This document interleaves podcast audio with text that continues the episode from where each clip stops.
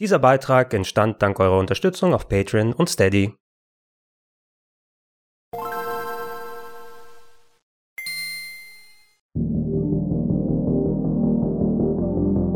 Schönen guten Tag und herzlich willkommen auf rpgheaven.de zu Gregor testet God of War Ragnarok auf der PlayStation 5.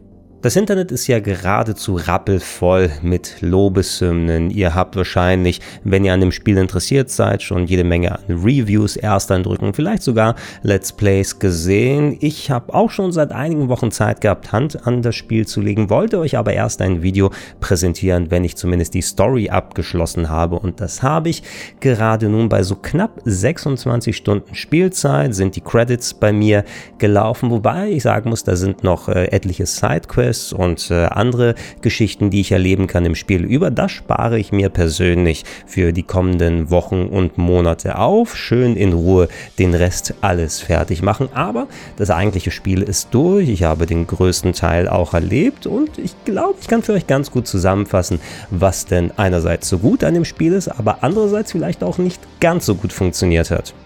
Bevor wir über das eigentliche Spiel sprechen, kurz zur Einstimmung ein paar Informationen für die Leute, die gegebenenfalls überhaupt nicht mit God of War Ragnarok vertraut sind. Die God of War Serie, die gibt es ja schon ein bisschen länger, Mitte des ersten 2000er Jahrzehnts auf der PlayStation 2 angefangen und das waren große angelegte und teils auch sehr brutale Action-Adventures rund um Kratos, den Gott des Krieges, der sich hoch und runter durch die griechische Mythologie geschnetzelt hat. Nach einer etwas längeren Pause hat man 2018 2018 diese Serie quasi rebootet und gleichzeitig fortgesetzt. Kratos ist mittlerweile im hohen Norden angekommen und statt der griechischen ist die nordische Mythologie Dreh- und Angelpunkt. Er hat darüber hinaus eine neue Familie angefangen, einen Sohn namens Atreus, mit dem er gemeinsam dann auf Reisen gegangen ist.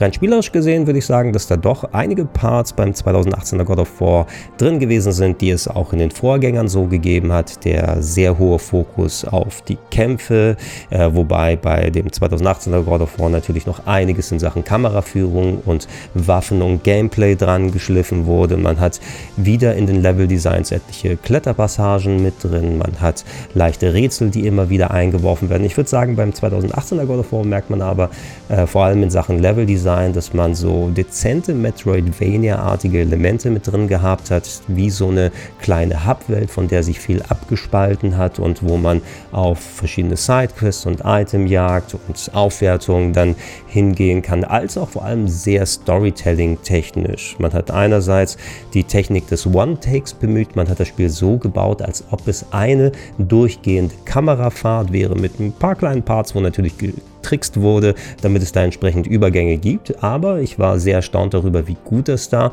funktioniert hat und vor allem was die Charakterisierung der Figuren angeht. Sie sind doch schon einigermaßen anders geschrieben. Man erkennt Kratos noch wieder als die Figur, die es damals in den älteren Spielen gegeben hat. Aber er ist älter, er ist reifer, er ist in einer anderen Situation und sieht sich vor allem mit einer sehr eigenständigen Riege an Charakteren umgeben, die das ganze Erlebnis nochmal ja, ganz anders rund machen und sehr, sehr aufwerten.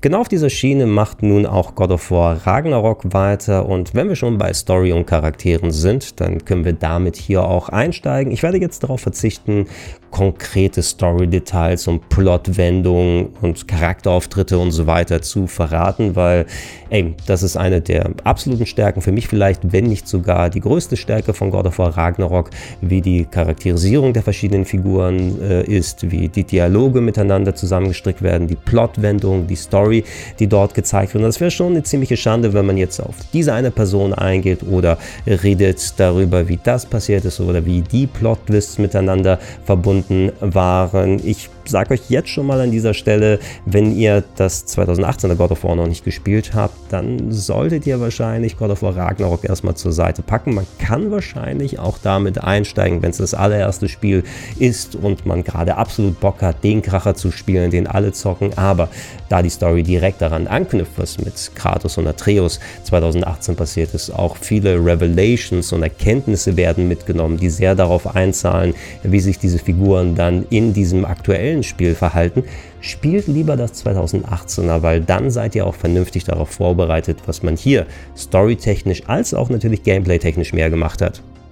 Eine Sache, die für mich bei God of War Ragnarok mitunter am spannendsten gewesen ist, ist, wie bestimmte Figuren der nordischen Mythologie hier in die Storyline verwoben wurden und reinterpretiert wurden, auch um natürlich in das ganze Charaktergefüge reinzupassen. Ich selbst bin natürlich kein absoluter Experte, was die nordische Mythologie angeht, deshalb habe ich vielleicht den einen oder anderen blinden Fleck gerade was die akkurate Umsetzung mancher Figuren angeht. Allerdings, wenn man sich die vergangenen Jahrzehnte in Sachen Popkultur anschaut, da hat nordische Mythologie ja eine sehr, sehr große Rolle gespielt. Man hat x-fach Filme, TV-Serien, Spiele bekommen, wo es Charaktere aus der nordischen Mythologie gegeben hat, wo Ereignisse referenziert wurden und ich weiß zumindest, wir haben es ja auch schon im Titel, God of War Ragnarok, Ragnarok Ragnarok ist das äh, große Gefecht zwischen den Göttern und den Riesen, das so heftig schwelen wird, dass es das Ende der Welt einläutet. Also wusste ich, der Name wird bei God of War Ragnarok auch Programm sein und zumindest für mein Empfinden, wie solche Figuren, die in dieser Story auftauchen werden, sei es Thor, sei es Odin, die Interpretation von denen in God of War Ragnarok, vor allem reingemischt mit der Tatsache, dass die ja hier auf eine gewisse Art schon vermenschlicht werden und Charakterzüge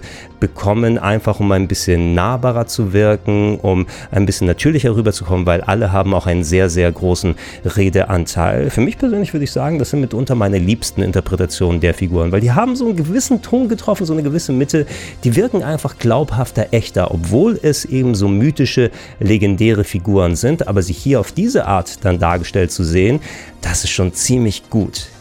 Das ist zum Beispiel auch etwas, was meines Erachtens in den MCU, dem Marvel Cinematic Universe Filmen, sehr gut funktioniert. Und ich will damit jetzt nicht sagen, dass äh, in beiden Franchises alles zu 100% gleichgeschaltet ist. Der MCU-Tor ist ein komplett anderer Charakter als der Tor in God of War Ragnarok, aber eben dieses Nahbare, dieses Glaubhafte, dieses Vermenschlichte, das ist in beiden Franchises gemein. Und ähm, hier wie dort, auch wenn die Gewichtung ein bisschen anders ist, du hast deine ernsthaften Szenen, aber auch ernsthafte Charaktere können ab und zu mal locker mit drauf sein, weil es eben so viel an Dialogen und Situationen und Begebenheiten gibt, wo sie mal ähm, atmen können. Und wie gesagt, für mich sind das die liebsten Interpretationen, die ich von äh, nordischen Mythologie-Charakteren habe. Und das ist eines der wenigen Spiele, Spiele in den letzten Jahren, wo ich überhaupt äh, kein Interesse daran hatte, irgendwelche Texte voranzuspringen. Ich wollte mir jede Dialogzeile anhören und die reden auch sehr, sehr viel. Es gibt sau viele Parts, wo es dann diesen Walk and Talk gibt. Man ist unterwegs und die quatschen ständig miteinander, ob es Kompagnons sind oder der Kopf Mimir, der an der eigenen Gürteltasche hängt, der immer was zum Kommentieren hat. Das haben sie schon trotz der Fülle und der äh, überwältigenden Masse an Text und Dialogen gut hinbekommen, dass es für mein Gefühl nie langweilig und überbordend geworden ist. When you are at your weakest. When fear and doubt are a burden too heavy to bear. Remember this. You are not alone. Bevor wir auf das Gameplay eingehen, ähm, sollten wir natürlich noch äh, über die beiden Hauptfiguren sprechen von God of War Ragnarok, nämlich Kratos und Atreus. Äh, Kratos, der macht auf dem Weg weiter, den er 2018 eingeschlagen hat, also wo der ein bisschen auch hier menschlicher und nahbarer wirkt, dass er in einer ganz anderen Position reingekommen ist und äh, vor allem jetzt hier von der Position eines Vaters dann agiert, der eigentlich diesen ganzen Shit hinter sich gelassen hat und nur das Beste für seinen Sohn will und wenn das Beste Beste für seinen Sohn bedeutet, sich durch die nordische Mythologie zu schlachten, dann sei es denn so. Aber das Gefühl ist immer da, dass da ein bisschen mehr unter der Oberfläche brodelt und passiert, als du dann zu sehen bekommst. Und ähm, das äh, wird auch sehr unterstützt von der äh, nuancierten Darstellung und der äh, Sprachgewalt eines äh, Christopher Judge, der das Voice Acting und Motion Capturing äh, gemacht hat von Kratos. Einige kennen den äh, Schauspieler ja vielleicht als Tieralk von Stargate. Da habe ich ihn immer sehr gerne gesehen und gemocht und fand, dass er jetzt sowohl 2018 als auch hier einen sehr, sehr guten Job gemacht hat. Und ja, dieser Kratos Kratos hier ist einfach eine Figur, die ähm, auch nach äh, fast 15, 16, 17 Jahren immer noch nicht auserzählt ist und sich weiterentwickeln kann äh, und, und äh, weiter auf ihrem Weg ist. Äh, bei Atreus muss man sagen. Eben, der war im ersten Teil ein kleines Kind, was noch viel zu lernen hatte und der ist jetzt ein Jugendlicher, der viel zu lernen hat. Allerdings auch hier einiges an Wandlung damit gemacht und das ist natürlich ja umso wichtiger hier, denn ich würde sagen, God of War Ragnarok ist zu einem großen Teil nicht nur Kratos Geschichte, sondern auch vor allem Atreus Geschichte, wie er sich weiterentwickelt, wie er damit reingreift, wie er ähm, seine eigene Geschichte findet und erzählt, wie er seine Fehler machen darf, aber auch die wieder korrigiert. Und äh, was die hier geschafft haben, finde ich, ist auch so ein kleines Kunststück, denn Kindscharaktere und Jugendliche in Videospielen, die können echt häufiger mal nerven in der Art, wie sie dargestellt werden oder geschrieben werden oder vertont werden. Es gibt sehr, sehr wenige Serien, wo ich sagen würde, hey, jugendliche Charaktere, die sind einfach gut und sie gefallen mir, wie sie da äh, mit verwoben wurden, wie bei einem A Plague Tale. Da fand ich immer, da haben sie die, die, die Waage ganz gut geschafft. Und hier würde ich sagen, mir ging Atreus jetzt hier nicht direkt auf dem Sack. Äh, das war im ersten Teil noch ab und zu mal kurz vor der Kippe, da hatte ich so hier und da den Eindruck, ach, äh, wenn es jetzt so weitergeht, dann habe ich auch keinen Bock mehr auf dich. Das hatte ich jetzt nicht wirklich, ne? weil eben, wie gesagt, auch Atreus in seinem Storytelling, in seinem Leben an einer anderen Position angekommen ist und, und auch sehr viel auf seinen Schultern jetzt hier lastet. Und äh, ich hätte auf jeden Fall Bock, noch mehr dann quasi von dieser Paarung dann zu sehen, je nachdem, was die Zukunft bereithält, äh, was God of War dann angeht. Und äh, da kann man vielleicht auch die Gameplay-Brücke mit drüber schlagen, denn dieses äh, One-Take-Storytelling, was wir im ersten God of War hatten, also im 2018er, das wird hier fortgeführt und funktioniert ja eigentlich auch sehr gut. Äh, gerade wenn man dann spielerisch unterwegs ist. Äh, Kratos ist nicht der einzige Charakter, den man hier zu spielen bekommt, sondern man darf ab und zu auch mal andere Figuren übernehmen, ohne da konkret zu sagen, um wen es sich handelt. Und ähm, die haben das Grundstück geschafft, dieses One-Take-Storytelling ähm, sowohl visuell als auch spielerisch so miteinander zu verweben, dass es so virtuelle Staffeln Staffelstabübergaben gegeben hat, dass man irgendwie sich äh, kreativ Gedanken gemacht hat, hey, wie geht die eine Sequenz in die andere rüber, ohne dass wir einen Schnitt machen müssen und auf einmal hat man die Kontrolle von einer anderen Figur und äh, das ist sehr schön. Ne? Dadurch ist es auch möglich, auch verschiedene Perspektiven beim Storytelling zu zeigen, nicht, nicht immer nur aus einer Sicht das zu machen und auch mal spielerisch ein bisschen mehr Abwechslung zu haben und das ist etwas, was auf jeden Fall ähm, sowohl dem Gameplay als auch der Story sehr gut getan hat, wie das hier funktioniert im Spiel. So, dann reden wir mal konkret über das Gameplay und da habe ich ja schon gesagt, diese konkrete Mischung, wie God of War 2018 funktioniert, das hast du hier auch und hm, das kann man vielleicht zu einem Teil auch als Kritik dann interpretieren, denn so viel God of War Ragnarok hochqualitatives Gameplay und äh, grafische Geschichten und Sound und Vertonung mit dabei hat, wirklich originell und neu wirkt hier nichts, würde ich sagen. Das ist ja nicht unbedingt zu 1000% wichtig, also nicht jedes Spiel muss das Rad von neuem erfinden. Ab und zu mal ist es auch ganz gut, einfach der Beste in dem Feld zu sein, das jemand anderes schon bestellt hat damals. Und genau das ist God of War Ragnarok auch. Visuell sieht das richtig, richtig top aus. Die Vertonung ist klasse. Spielerisch, wie das Kampfsystem funktioniert, wie die Abwechslung im Leveldesign dann klappt, wo mal ein kleines Rätsel reingeworfen wird, wo mal es ein paar Kampfparts gibt. Da hat man sich schon sehr, sehr viel Gedanken gemacht, dass eben nicht eine gewisse Ermüdung sich dann einstellt und man sagt, oh, jetzt schon wieder ein Kampf oder oh, jetzt schon wieder ein Rätsel, ah, jetzt gibt es wieder eine Labersequenz. Ja, es wirkt durchdacht, dass das alles so gut funktionieren kann, wie es funktioniert und jeder Part ist eigentlich sehr, sehr gut durchgeschliffen, aber jeden Part hat man auch schon mal gesehen und ich glaube, an dieser Stelle kann ich sagen, wenn ihr okay damit seid, dass God of War Ragnarok in der Art Spiel, die es ist, äh, mitunter der Klassenbeste ist und der Branchenprimus, dann könnt ihr euch auf was freuen. Wenn euch aber äh, Innovatives wichtig ist und Neuigkeiten und mal was anderes mit der Formel machen, dann seid ihr bei God of War Ragnarok fehl am Platz.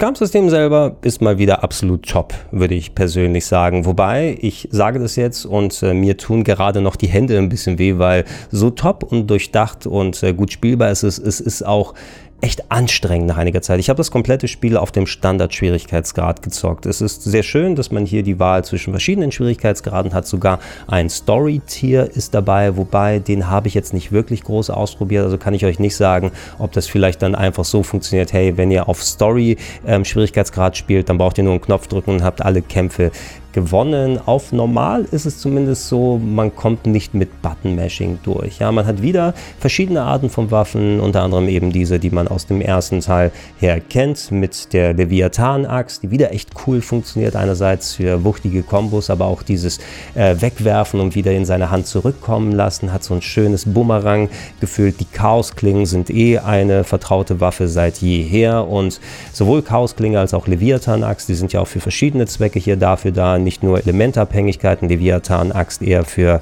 Gegner, die Eis weniger vertragen, die Chaos-Klingen für Gegner, die Feuer weniger vertragen, aber ähm, dann Einzelgegner habe ich zum Beispiel eher mit der Axt eingegangen, weil man da Einzelkombos besser machen kann, aber die Chaos-Klingen kann ich dann jederzeit drauf wechseln für Crowd-Control. Das bedeutet also, wenn ich es mit vielen Gegnern zu tun habe und ähm, da erstmal wieder in den Flow reinzukommen, weil ähm, permanent im Spiel es auch immer neue Sachen gibt, die freigeschaltet werden.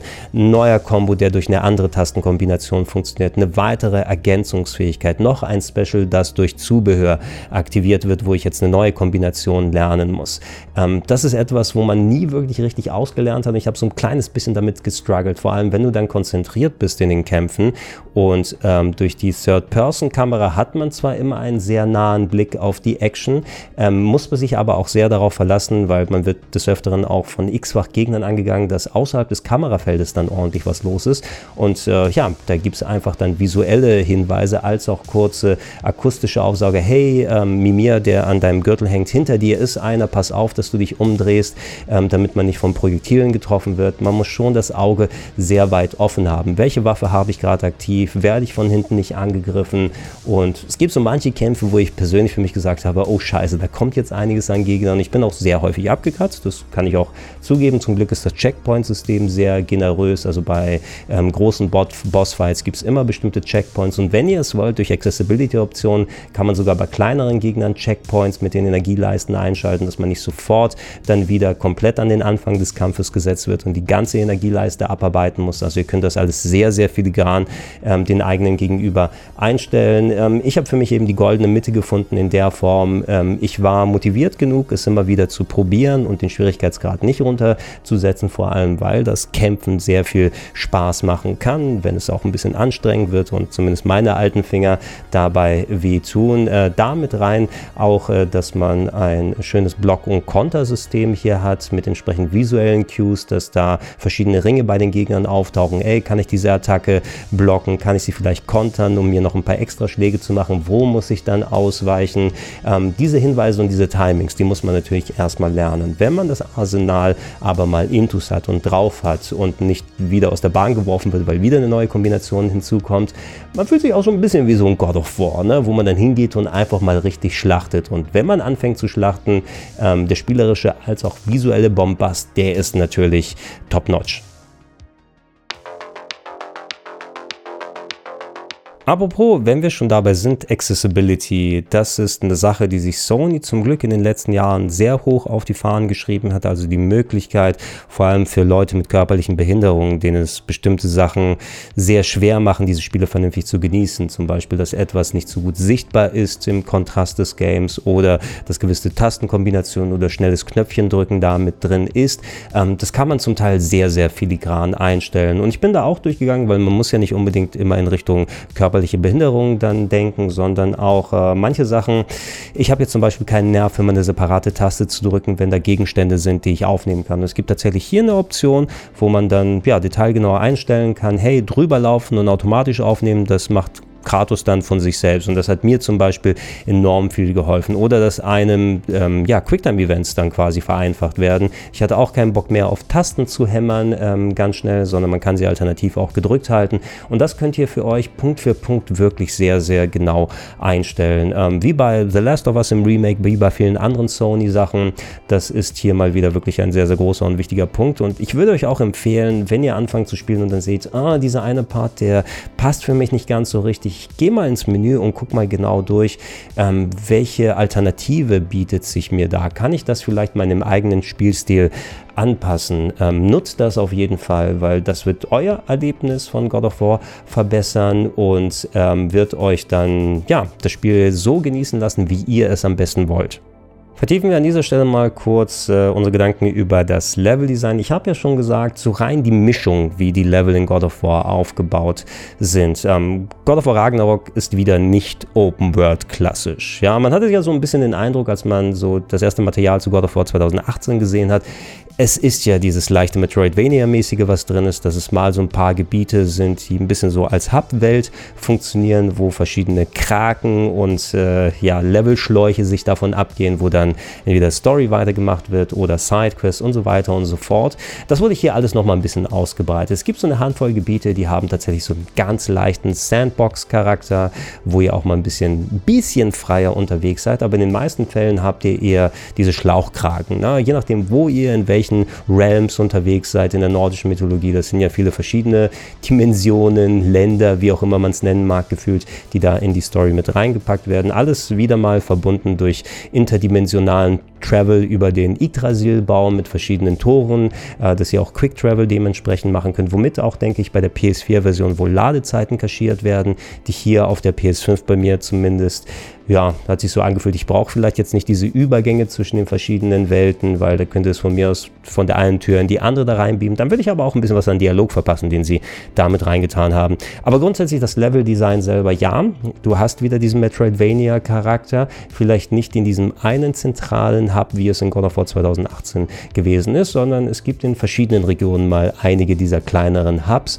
Ansonsten ist da sehr, sehr viel eben dabei, dass ihr ja klassisch ähm, dann Abkürzungen Abkürzungen öffnet, dass ihr vielleicht selbst in einem Gebiet, wo ihr schon mal gewesen seid, nochmal dann hingeht und in einer komplett anderen Region dann landet und einem anderen Weg folgt und da andere Abkürzungen freischaltet. Man hat konsequent auf diese Art weitergearbeitet und grundsätzlich eben immer dran gedacht, dass es gut durchgemischt ist. Also, dass tatsächlich mal vielleicht ein aufwendiger Rätselpart mit dabei ist, an aber mal ein bisschen gekämpft werden kann, dass nicht zu viel von dem einen mit rüber geht. Ähm, zur Not, wenn ihr das Gefühl habt, da ist vielleicht jetzt doch zu viel Rätsel oder zu viel Kampf und so weiter gewesen. Es steht euch ja immer frei, irgendwo anders hinzugehen und dann wieder zurückzukommen und das anzugehen, weil ihr werdet, ähm, soweit ich sehen kann, auch jetzt nach dem Beenden der Storyline nicht wirklich irgendwo ausgeschlossen an Content. Ähm, es gibt äh, rein storytechnisch, äh, wenn es dann darum geht, okay, jetzt ist der Fokus auf die Geschichte mal wichtiger und ihr werdet in der nächsten Zeit nicht questen und frei über den nächsten Part bestimmen können, dann werdet ihr auch ähm, gewarnt äh, durch Dialoge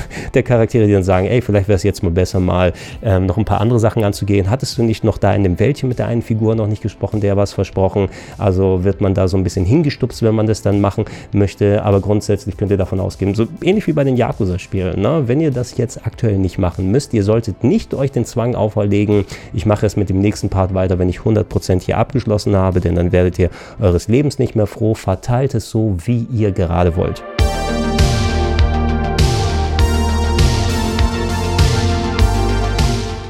In dem Zusammenhang können wir aber auch mal über den Umfang von God of War Ragnarok sprechen.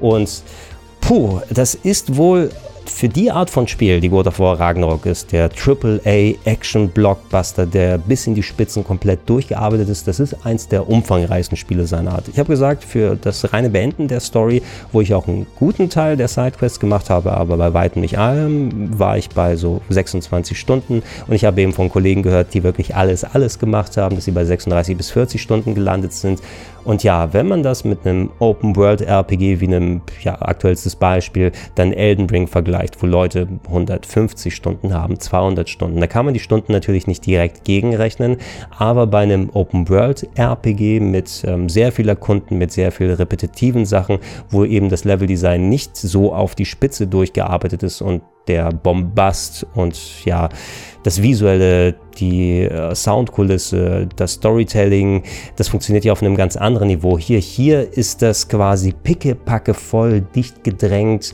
ähm, in, in einem Paket, was ich in, in der Dichte wirklich nicht in dieser Art nochmal gesehen habe. Und das ist etwas, worauf man wirklich Bock dann haben muss, denn das ist auch eben, was ich dann im Vorfeld, ich kann natürlich nur von äh, Kollegenmeinungen dann hier ausgehen, die das Spiel schon vorab spielen äh, konnten und dann dementsprechend, ey, wir haben so und so viele Zeit, um das Spiel zu zocken. Und da kommt vielleicht so eine verfälschte Meinung dann nochmal drüber und ich weiß nicht, inwiefern das in anderen Tests nochmal so durchschwingt, weil ihr werdet vielleicht die eine oder andere Meinung mal gelesen haben, ey, God of War ist auch richtig lang und für einige vielleicht zu lang. Und das ist vielleicht etwas, wo ich nicht dem richtig beistimmen würde. Weil das ist so ein bisschen komischer Gedankengang. Ja, God of War ist schon rechtlich gedrängt und für die Art von Spiele eben auch wirklich echt lang, aber trägt es diese Länge auch? Ich finde für mich persönlich ja schon. Vor allem, weil man nicht gezwungen wird, diese ganzen Sidequest-Geschichten zu machen. Es gibt sehr, sehr viel, was einem angeboten wird und ich habe auch Bock, das zu machen, aber ich habe zum Beispiel für mich dann Phasen gehabt, hey, Sidequest jetzt erstmal nicht, jetzt mache ich nur Story, oh, jetzt habe ich gerade das Gefühl und mache mal hier so ein bisschen Sidequest diese Option mir freizuhalten. Das ist schon mal sehr gut. Und lieber habe ich die Option, was wegzulassen, als gar nicht die Wahl zu haben, weil einfach dieser Spieleinhalt nicht existiert. Und äh, eventuell könnte ich mir vorstellen, dass äh, wenn jemand sagt, hey, God of War Ragnarok ist zu lang, vom Spiel her hat sich das für mich eben nicht so angefühlt. Wenn es jetzt 20 Stunden länger gewesen wäre, vielleicht würde meine Meinung dann anders aussehen. Aber nicht, dass da so eine typische Reviewer-Krankheit damit dazukommt. Ähm, von Leuten, die das Gefühl haben, hey, ich muss dieses Spiel jetzt so schnell schnell durchballern, wie es geht, damit ich rechtzeitig mein Video machen kann, damit ich rechtzeitig meinen Test schreiben kann. Und schon geht man so ein Game komplett anders an. Man lässt ihm nicht die Zeit zum Atmen. Man lässt sich als Spieler vor allem nicht Zeit zu atmen, weil du möchtest ja auch selber für dich entscheiden können. Hey, ich habe an diesem Tag mal ein oder zwei Stunden, wo ich am Abend mich darauf freue und das zu zocken und dann ist auch mal gut und dann kann ich das vielleicht ein paar Tage später angehen. Dafür ist God of War Ragnarok echt gut geeignet, finde ich, ne? weil vor allem du auch so viel Bombast äh, und audiovisuelle Spektakel und Storytelling drin hast. Vielleicht wie, ey, macht das alle paar Tage mal oder mal mehrere Stunden einem Tag und erholt euch da mal ein bisschen wieder. Fast schon ein bisschen was so wie Binge-Watching von der TV-Serie, wo man eine große Staffel von der TV-Serie guckt und ähm, ja, nicht jeder kann sich komplett Game of Thrones einfach mal an einem Wochenende dann geben, weil man danach auch komplett ausgelaugt ist. Und deshalb würde ich eben sagen, das sollte man nochmal hinterfragen. Ne? Vor allem in Gedanken, ähm, wir haben ja auch von der Reviewer-Seite auch zu Recht ähm, sehr viel Kritik dann auch äh, geübt an vielen älteren Sony-Titeln, die eben jetzt mittlerweile bei 80 Euro angekommen sind. Ähm, du hast ja keinen klassischen Game Pass in der Art äh, bei PlayStation. Die haben zwar auch ihr Abo-Modell, aber eben nicht für diese Blockbuster drin. Und wenn du ein The Last of Us, ein Spider-Man, ein Days Gone und so weiter spielen möchtest, dann bist du darauf angewiesen, das eben zum Vollpreis, der jetzt mittlerweile 80 Euro ist, dann zu kaufen. Dann hast du eben Spiele gehabt wie The Returnal, was ähm, diesen Roguelike-Charakter hat und ähm, was einige vielleicht sogar nach ein paar Stunden dann durch hatten, die dann spielerisch echt gut drauf sind, wo du sagst, rechnet das für mich gegen? Habe ich den Gegenwert für meine 80 Euro bekommen? Hier kriegt ihr verglichen mit vielen anderen Spielen eben nicht dieses dicht gedrängte 8 bis 10 bis 12 Stunden Story-Spiel, sondern ihr kriegt eins von einer dreifachen Länge. Ne? Und ähm, da würde ich sagen, rein preis-leistungsmäßig, das ist wohl das erste Spiel von Sony, wo ich sagen würde, ja, da lohnen sich die 80 Euro für, weil man kriegt massiv in der Güte auch was dicht gedrängt ähm, für das Spiel da. Aber man sollte dann auch eben für sich achten, dass man sich nicht auslaugt dabei und das von der Reviewer-Perspektive dann macht, wo man das vielleicht reinholzen musste, damit man seinen Text dann fertig macht. Und äh, deshalb freue ich mich persönlich auch darauf, viele von den Sidequests jetzt demnächst einfach in den Wochen und Monaten anzugehen, wenn ich Bock habe, wenn ich wieder mal in diese Welt eintauchen möchte und nicht einfach um dieses Häkchen weg zum, äh, gemacht zu haben. Und da wird mich eure Meinung dann wirklich sehr, sehr interessieren. Wenn ihr die Gelegenheit hattet, es jetzt zu spielen, wenn ihr mal andere Meinungen eingeholt habt, wie seht ihr es? Ähm, ist vielleicht God of War doch dann zu lang oder ist es gerechtfertigt mit den 80 Euro, dass man so ein dicht gedrängtes Mammut-Epos dann bekommt? Oder hätte es dem Spiel besser gestanden, hey, ähm, schneidet mal 20 Euro vom Preis weg, aber macht mal auch 15 Stunden weniger. Das ist so ein schlankeres und knackigeres Erlebnis ist. Ähm, ja, würde mich eure Meinung interessieren und schreibt die gerne schon mal in die Comments, wenn ihr soweit seid.